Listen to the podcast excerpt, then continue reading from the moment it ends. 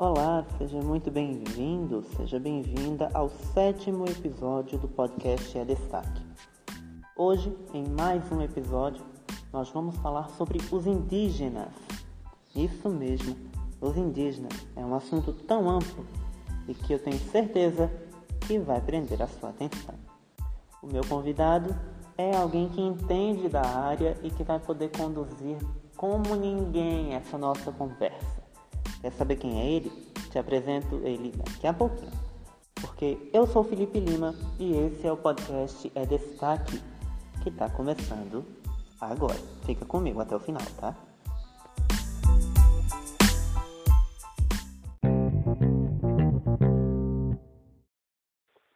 Bom, agora que todo mundo já sabe qual vai ser o nosso tema, nada melhor do que conhecermos o nosso convidado.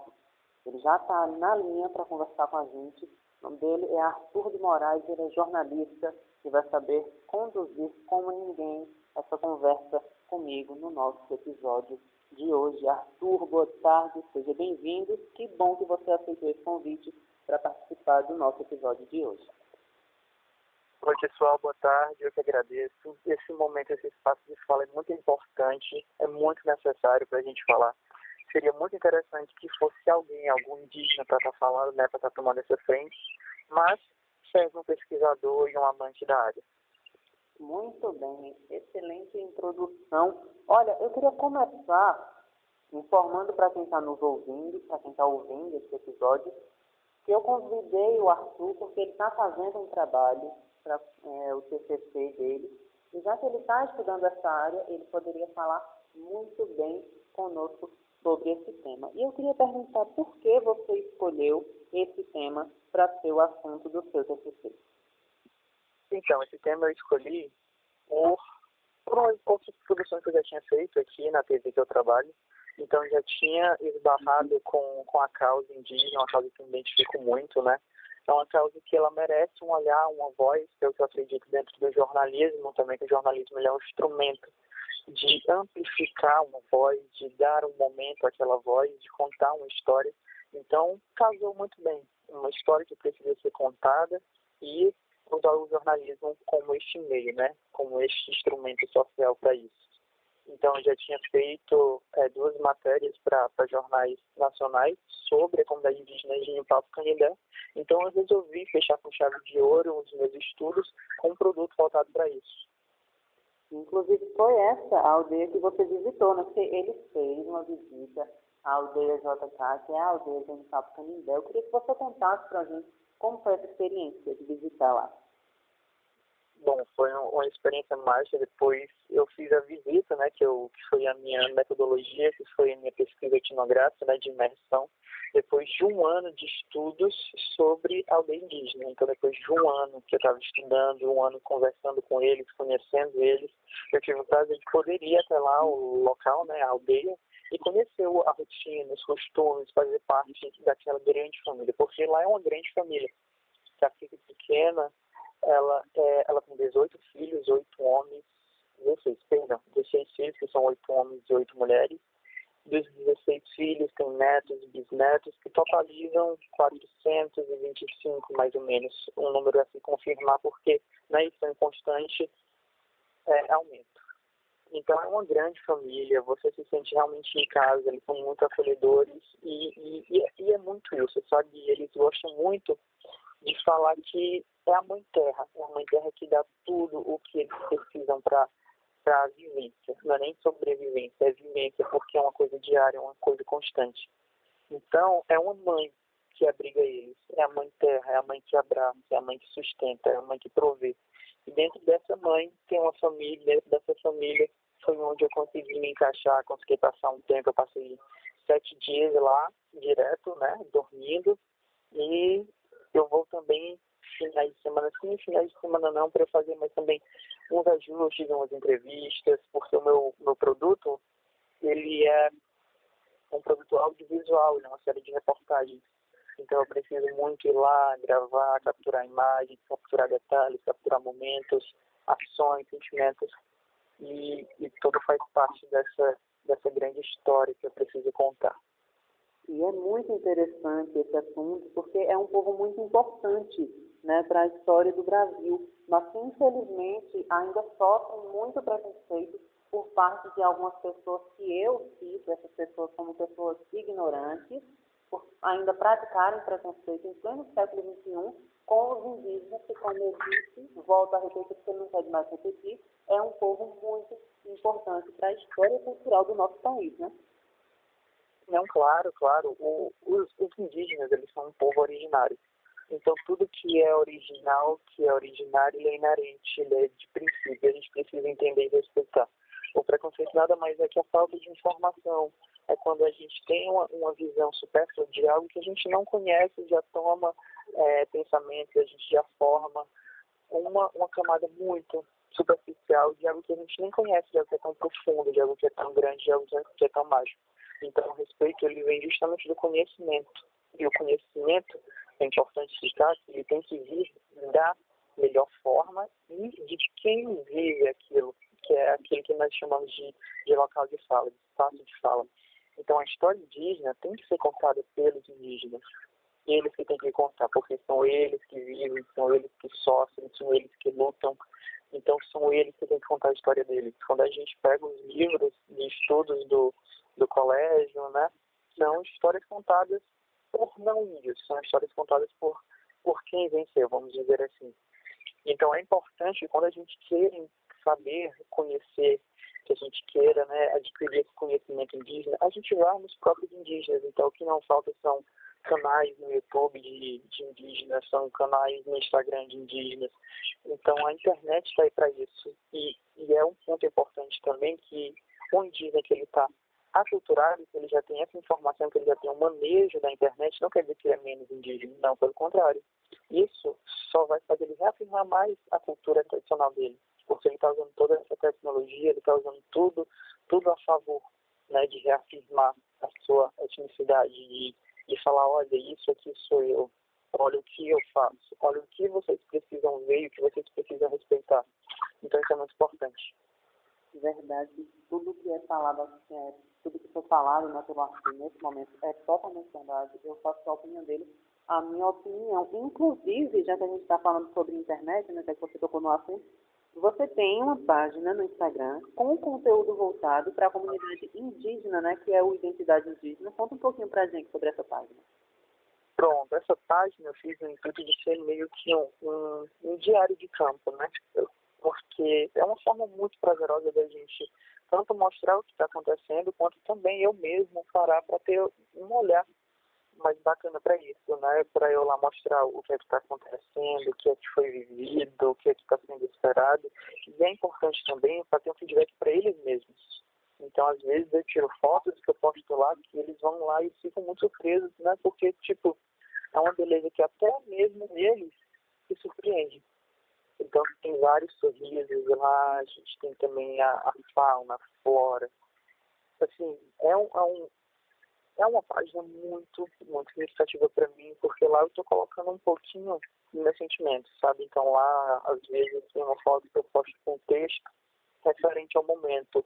Tem a Dani. A Dani, que é uma indígena de lá, neta de Capiz Pequena, eu tirei uma foto dela e eu fiz um texto totalmente voltado para o que eu vivi ao lado dela, no sentido disso, do conhecer, sabe? Dos dias que eu passei lá ao lado dela. Então a foto ali, a captura do momento distante, não é algo frio, é um algo que vem ali com sentimento, né? Com o meu olhar do momento, com o texto meu do momento. Então essa, essa rede, ela é uma quebra, ela é uma conversa. Uma conversa bem bacana e necessária. É verdade. Inclusive, você pode, é, você está nos ouvindo, pode pesquisar lá no Instagram. O link está, aliás, o direcionamento para essa página está na biografia do Instagram do Arthur. E para você que já quer pesquisar diretamente, é arroba identidade indígena, correto? É isso aí. Ok, então. Bom, o desmatamento muitas vezes acaba com a moradia dos índios, principalmente né, lá para uh, os lados, eu vou usar a expressão, lá para os lados do Pará, do Amazonas, com é, o desmatamento, esses indígenas acabam perdendo a moradia. Você acompanha esse tipo de notícia de que o desmatamento acaba muitas vezes acabando com a residência dos índios? Ah, não é isso mesmo. O, o, quando a gente fala em desmatamento, a gente entende que é uma agressão à mãe terra. Então, a mãe terra, o que é que é a mãe terra para o índio? A mãe terra para o índio, para o indígena, ela não é apenas o chão que eles pisam, não. A mãe terra é onde eles enterram seus antepassados, a mãe terra é onde eles fazem o extrativismo, seja vegetal, seja artesanal. Então, a mãe terra, para eles, não é apenas a terra em si, o solo. A mãe terra, para eles, é uma extensão de si, uma extensão do seu ser, uma extensão do, do que eles são. Então, a mãe terra ali não é só para eles colocarem a sua residência, não. A mãe terra é onde provém, é onde tem a vivência, é onde tem tudo. Então, quando há o desmatamento, quando há destruição, a gente tem um impacto ambiental muito grande que pega fauna, que pega fora. Então, tudo isso impacta diretamente na vida do indígena, porque ele vive daquilo, ele sobrevive daquilo, é uma extensão dele. Então, a gente entende o desmatamento para o indígena como se fosse uma agressão totalmente direta ao que ele é, ao que o indígena acredita, a sua extensão de ser.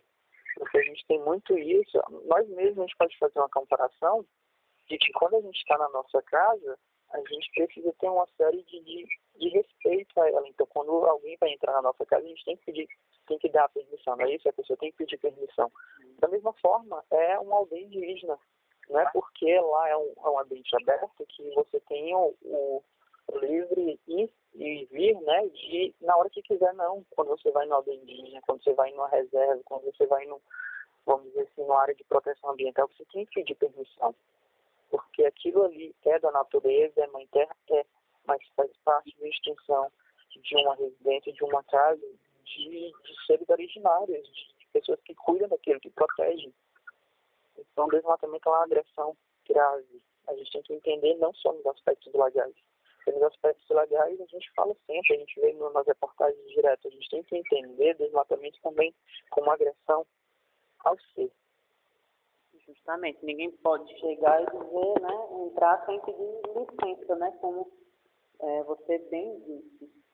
E essa semana eu assisti um documentário muito bom sobre esse tema. Se vocês quiserem assistir, o documentário se chama Amazônia e está disponível no aplicativo do Globoplay. Tenho certeza que vocês vão gostar tanto quanto eu, porque são informações excelentes e muito uh, valiosas que a gente precisa ter. Arthur, eu preciso perguntar se você percebeu uh, algum tipo de dificuldade de falta de assistência por parte do governo federal à população indígena. O, a falta de assistência ela começa nos dados estatísticos. Então, os dados mais atuais que, que nós temos sobre a comunidade indígena é de 10 anos atrás, é um IBGE de 2010. Então, nós temos em 2020, nós temos quase em 2021, nós temos 11 anos de descaso de dados, que um dado é um estudo. Então, se eu não tenho um dado de algo, eu não tenho um estudo de algo, eu não tenho uma atenção para algo. Então, a gente tem que entender que isso precisa de uma assistência, que precisa de um apoio. É, eu poderia falar mais sobre a falta de assistência do governo, mas como eu falei, para ser mais é, certeiro nisso, tinha que ser um indígena para falar sobre isso, no sentido de assim, ah, me falta isso, me falta aquilo, tá, tá me doendo isso, tá me doendo aquilo, porque, como eu sempre gosto de falar, no momento eu sou um pesquisador da causa indígena, quando terminar meu produto, eu serei um indigenista, que é um ativista da causa. Mas quando a gente fala em dor, quando a gente fala em falta, quando a gente fala em ausência, quem sente é quem tem que falar. É um protagonismo dele o que, é que eu posso falar? Nas minhas pesquisas, eu me dei muito com, com as entrevistas que eles falam que eles precisam de um auxílio muito grande federal. E está faltando muito esse apoio, está faltando ainda um apoio muito grande na saúde, na educação, na assistência mais básica, sabe? Mas esses são pontos que, que eles que têm que falar, porque são eles que vivem. Então, nas pesquisas, nos estudos, principalmente nesse meu trabalho, quando há um questionamento desse, eu deixo a fala totalmente para eles. Então, são eles que vão fazer esse questionamento, que vão fazer né, esse pedido e por atenção, porque isso é um protagonismo deles. E, e, e é isso. Então, quando a gente trata muito sobre essa falta de assistência, que ela é explícita, eu, eu gosto muito que, ó, quando você quer saber sobre, vai direto no, no indígena próximo a você, que tenho certeza como tem aqui no Nordeste, nós temos inúmeros, são inúmeras etnias, são inúmeros troncos linguísticos. É, então, a gente pode ir mais próximo e perguntar, porque isso vai causar um elo de ligação mais próximo, um elo de contato mais próximo. É verdade, é verdade. E o nosso próximo tema seria justamente isso, né? que a falta de assistência acaba gerando uma dificuldade dos indígenas em ter acesso aos direitos básicos que são garantidos em Constituição, na Constituição de 88, como você bem falou, direito à educação, direito à saúde básica, direito à saúde básica, à educação, aos princípios básicos né, para a boa vivência do ser humano, acaba sendo dificultada para esses indígenas porque o governo federal não presta a devida assistência que deveria prestar à comunidade indígena. E eu volto a dizer que eu acho que é por ignorância, porque não tem, eu não vejo outra situação para que o governo federal coloque a mão no, nos olhos e finja que a comunidade indígena não existe. Para eles, somente existe aqueles que têm um alto poder aquisitivo, aqueles que têm um cargo no Senado Federal, na Presidência da República, na Câmara dos Deputados. E eles que estão lá, são eleitos pelo povo, deveriam lutar pelo povo e estão fazendo justamente o contrário, né? Isso, isso total. A gente vê um descaso o falas são falas que são agressivas, são falas que desconsideram, que retiram direitos já conquistados, já legais. Então a gente vê um total descaso, como eu falei, são dados que, que são básicos, que a gente não tem, são pesquisas, são estudos, são direitos que são renegados, às vezes são direitos conquistados que, que são retirados, que são, né, que são... Não, né, eu, eu fico sem palavras, eu, eu acho um absurdo, porque qualquer um tem direito a uma atenção básica, a um estudo básico, a uma saúde básica, a um saneamento básico. Né? Não, não é porque são povos originários que eles vêm, vêm da natureza que eles não, não devem ter esse, esse direito. Pelo contrário, ele, nós devemos, é uma reparação histórica por algo que foi tirado dele. Concordo plenamente, concordo plenamente com as suas palavras. E para a gente re, é, reafirmar aqui, preconceito com os, indígenas. Não, por favor, pessoas que estão me ouvindo, que estão ouvindo ao Arthur, que estão ouvindo esse nosso episódio e já praticaram ou praticam preconceito com a comunidade indígena, por favor, vocês estão sendo ah, mensageiros do retrocesso do tempo passado. Isso não existe mais. Se atualizem, estamos no século XXI e preconceito atualmente não dá, né? Com toda certeza. O preconceito a gente, como eu falei, a gente tem que combater com estudo, com a ciência, com conhecimento. Eu recomendo muito a gente, às vezes, dar, dar uma lida em materiais, mais uma vez, e reiterando, materiais produzidos pelos próprios indígenas, que eles falam que eles não gostam de termos como índio, que ele é muito genérico, então o certo é indígenas, não é índio. O certo é aldeia e não tribo. Então, há vários conceitos que nós, às vezes, pensamos que não é tão importante, mas que para eles sim é importante. Então, tudo na base do diálogo, na base da conversa, na base do estudo é necessário. Um ponto muito, muito forte e muito comentado em questão ao, vamos dizer assim, a, a essa, essa agressão é muito ao uso do, de pinturas, de adereços como fantasias. Isso não é uma fantasia. Se você conversar com, com um indígena, ele explica bem que uma pintura indígena tem todo um contexto e uma história por trás daquilo. Um adereço indígena, um colar, um cordão, não é apenas um, vamos dizer assim, miçangas, não. Um cordão, um adereço indígena, ele é feito com sementes, que sementes têm significados, com árvores que têm significados então, quando você está vestindo adereço indígena, você está vestindo a história, você está é, fazendo parte daquilo. Então, a gente tem que ter muito cuidado quando a gente vai querer, entre aspas, homenagear um indígena, se fantasiando dele, quando na verdade não é bem isso. Não é uma homenagem, isso é uma agressão. E isso a gente conhece quando a gente começa a estudar sobre, quando a gente começa a ter uma empatia mais com a causa. Verdade. E eu até peço uh, fazer um, um, reiterar uma informação aqui, que eu tinha dito o seguinte, desmatamento, que muitas vezes acaba com a moradia dos índios. Isso aqui estava escrito aqui no meu roteiro.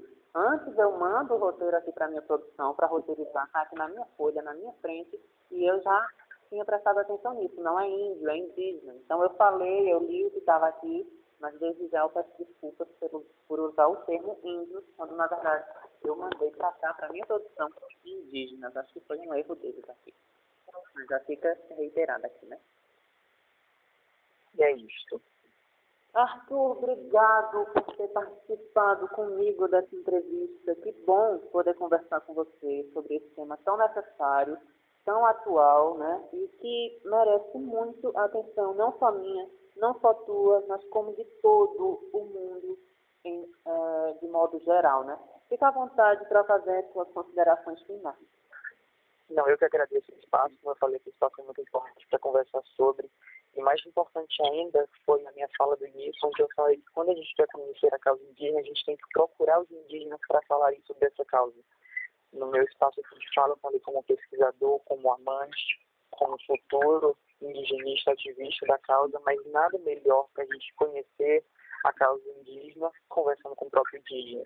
Então a gente pode ir atrás de, indígenas que estão no Instagram, que estão no YouTube, temos livros, biografias, a gente tem um material muito bom feito pelos próprios índios. Porque, como eu falei, quem está de fora tem um olhar, quem está de dentro tem outro. Quem está de dentro vive, quem está de dentro sofre, quem está de dentro luta. E essa é fala que a gente precisa conhecer. Não é a fala de quem está tá em casa no sofá.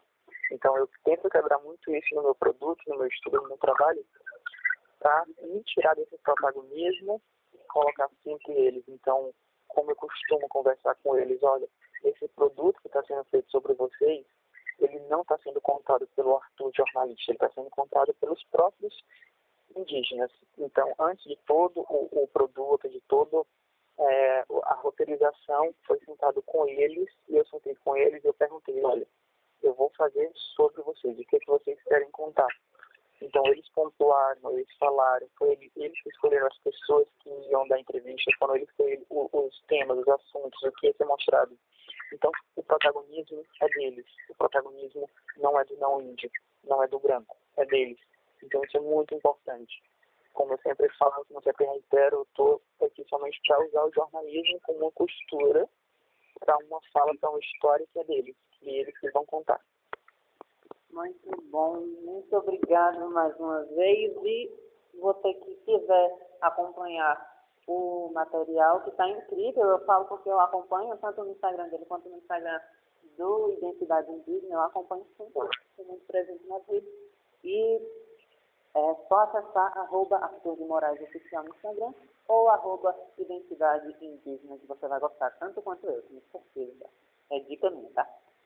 Arthur, obrigado mais uma vez e até a próxima. Depois eu quero ver tudo isso, todo esse material disponibilizado no, na internet para a gente poder assistir, tá bom?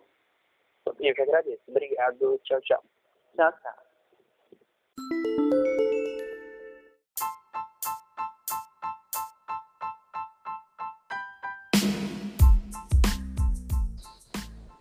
Viu só, a gente tem que ter muita atenção com esse tema, porque é um tema muito importante. Todo mundo tem acesso, ou pelo menos deveria ter acesso aos direitos básicos que nos são garantidos na Constituição de 1988. Infelizmente, isso ainda tem muito para melhorar. Né? Vamos lutar para que isso aconteça para todos. Vamos falar a nossa frase do dia para a gente encerrar? Olha, a frase que eu leio hoje é da Ana Maria Braga. Diz que deixe a vida cuidar da lei do retorno. Deixe que a vida cuide da lei do retorno. Você cuida de superar o que te feriu. Uma ótima semana para você. O assunto hoje foi esclarecedor e na semana que vem a gente conversa sobre incêndios no Pantanal. Você sabia que o nosso Pantanal está sendo destruído pouco a pouco pelos incêndios?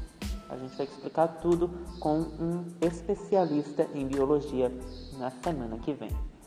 Fica bem, novamente, uma boa semana e lá a gente se escuta. Tchau, tchau.